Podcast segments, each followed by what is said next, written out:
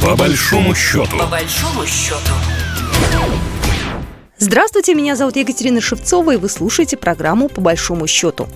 В ней мы будем обсуждать самые актуальные экономические темы России и Беларуси, нашего союзного государства. Мы живем во время санкций, когда экономика становится инструментом для сведения политических счетов, когда новости отражаются на курсе валют.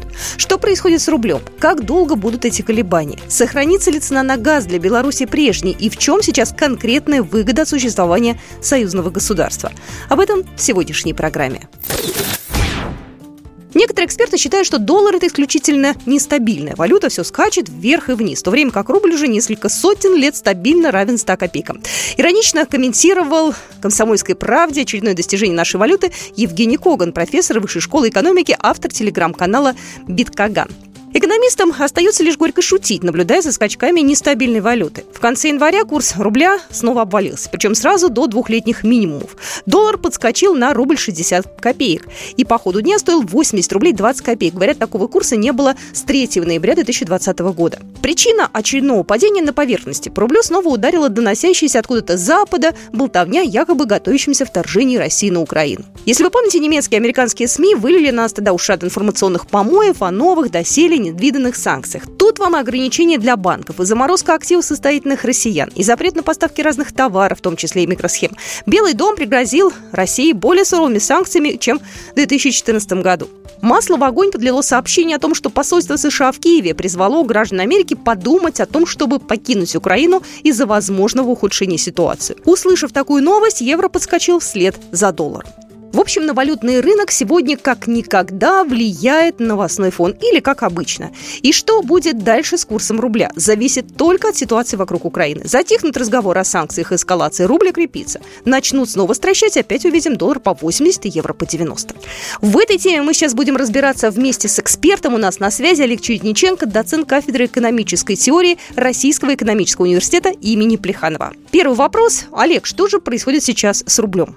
Но действительно, в начале года рубль подвержен высокой волатильности, и эта волатильность, э, как это ни странно, в большей степени не связана с э, коронавирусными явлениями, а связана она с геополитикой. Известно, что в начале года прошли переговоры между Россией и НАТО, и результат этих переговоров не устроил по большому счету ни ту, ни другую сторону, и это, безусловно, повлияло на настроение инвесторов. В результате рубль по отношению к доллару добирался до наиболее высоких оценок. До тех пор, пока ситуация не будет уравновешена с точки зрения э, напряженности в геополитике, а, рубль будет и дальше подвержен волатильности. Как долго мы будем наблюдать вот эти колебания?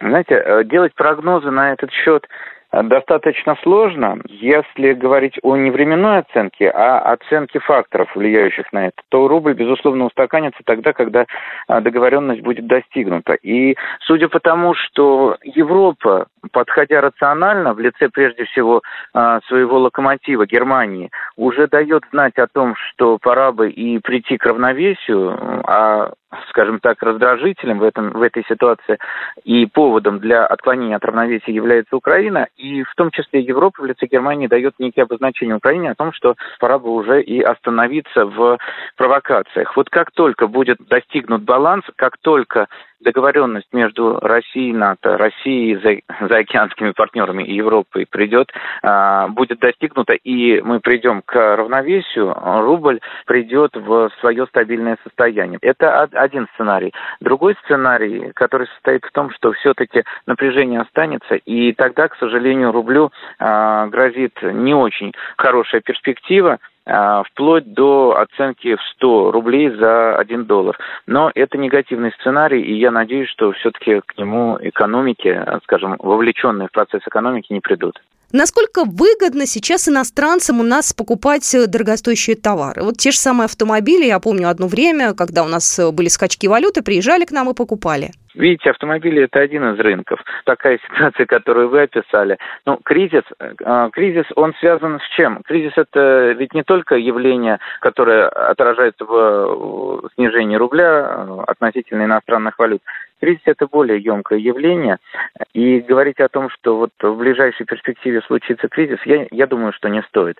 Что касается вот визитов и покупки автомобилей, ну, здесь ведь э, автопроизводители тоже ведь действуют рационально. та цена, которая установилась сейчас, да не только в России, но и в мире на автомобили, она уже э, на границе, скажем так, на границе восприятия со стороны потребителей. И ажиотаж, который был некоторое время назад, уже начал спадать. То есть та цена, которая предлагается автопроизводителями, она э, негативно воспринимается рынком. Соответственно, производители будут находить какие-то варианты для того, чтобы цена как минимум не превышала достигнутые сегодня значения. Как взлет и падение рубля влияет на экспорт и импорт? На экспорт и импорт э, вот та, те котировки, которые сейчас, кардинальным образом никак не влияют. А, то есть э, объемы операций, ну, скажем, не подвергаются корректировке из-за того, что доллар подбирается к 80 рублям. То есть э, о чем можно сказать? Ну да, немного в силу того, что рубль ослабел, усиливается российская экспортная позиция, но в краткосрочном периоде. Потому что если дальше тенденция падения рубля продолжится, да, отлично, российские товары будут дешевы для покупателей, для внешних покупателей, но не надо забывать, что ведь издержки э, российских производителей тоже привязаны к доллару. И если доллар подорожает, то А, это будет усиление инфляционного витка и, как следствие, усиление э, роста издержек, и Б, это отразится на ценах. Поэтому вот в текущем периоде, повторюсь, ситуация не сильно изменилась из-за некоторого подрастания в дол- до- доллара относительно рубля. В перспективе более долгосрочной, в случае усиления роста доллара, э, конечно, это скажется и на объемах экспорта, в, может быть, даже в несколько негативном ключе. И, конечно, импорт будет восприниматься хуже. Что касается российско-белорусских отношений, а, надо понимать, что это во многом определяется фактом того, что мы являемся, а, ну, скажем, уже почти процесс а, завершился, или, во всяком случае, он вошел в свою усиленную стадию, а, я имею в виду организация союзного государства. Учитывая, что 28 дорожных, дорожных карт по интеграции утверждены, то понятно, что объемы внешних, ну, внешне-внутренних, я бы так сказал, отношений между Россией и Беларусью, Беларусью будет, будут только расти власти. Это элемент, э, скажем так, политического или геополитического фактора.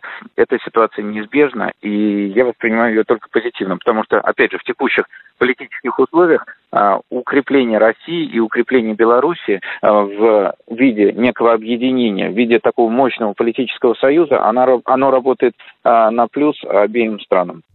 Мы сейчас продаем газ Беларуси по достаточно выгодной цене. Вот у меня вопрос, будет ли она меняться или как-то корректироваться? Цена на нефть для Беларуси утверждена в долларах, но приблизительно на уровне плюс-минус 80% а, от мировой цены. По газу такая же ситуация. Беларусь имеет серьезнейшие преференции. И для «Газпрома» это потеря, с одной стороны. С другой стороны, учитывая, опять-таки, факт союзного государства и важность э, политической составляющей, э, цена, экономическая цена потерь, она не столь важна для экономики России в целом. Тут здесь важно э, укрепление взаимоотношений и достижение всех политических договоренностей между Россией и Беларусью. Поэтому вот э, указанные цифры в полтора-два миллиарда потерь, они не столь существенны на фоне э, более глобальных целей. Дорожные карты, подписанные в прошлом году, в 2021, чем они защитят нас э, как союзное государство? А на что нацелены дорожные карты? На, э, скажем, унификацию на, э, налоговой плоскости, унифи, э, на объединение, скажем так, военных возможностей. Все это говорит о том, что дорожные карты нацелены на синхронизацию, абсолютную синхронизацию экономик. Ну, если абсолютно, может быть, я слишком сильно сказал, но на синхронизацию экономик. То, что сейчас происходит вот в текущем периоде, я имею в виду то, что происходит на рубеже 21-22 годов, это действительно ну, скажем, некий э, ускоритель интеграции работы и достаточно активно в рамках рабочих групп, групп созданных для реализации э, дорожных карт ведутся, это приведет к достаточно скорой реализации ситуации в виде э, уже финала в синхронизации экономик и финала в создании, в полноценном создании союзного государства. Поэтому дорожные карты – это та объективная необходимость, которую сейчас э, реализуют, собственно говоря, вовлеченные представители обеих стран. Ну и последний вопрос. Чем же выгода от существования союзного государства? Чем нам это поможет и России, и Беларуси? Союзное государство – это что прежде всего? А, оно может в части чего помочь? Стабильность. Более сильная переговорная позиция. То есть а, были же периоды разногласий по там, ценам на нефть, ценам на газ. В этой ситуации политическое руководство Беларуси а, могло выступать в контрнаправлении относительно позиции России в мировом переговорном процессе. Сейчас союзное государство будет означать то, что вот это уже единое пространство и позиция в, практически во всех вопросах будет едина. Но это действительно это усиление э, экономики и России, и Беларуси, соответственно, влияние, косвенное, скажем так, влияние на э, российский рубль в сторону его укрепления, да, это окажет. Создание союзного государства крайне важно, вот особенно в текущей очень обостренной геополитической ситуации, крайне важная инициатива, и вот ее своевременность сегодня, она, вот, скажем так, не может быть преувеличена. Олег Черниченко был в нашем эфире, доцент кафедры экономической теории Российского экономического университета имени Плеханова. С вами была Екатерина Шевцова. До свидания. Программа произведена по заказу телерадиовещательной организации Союзного государства. По большому счету. По большому счету.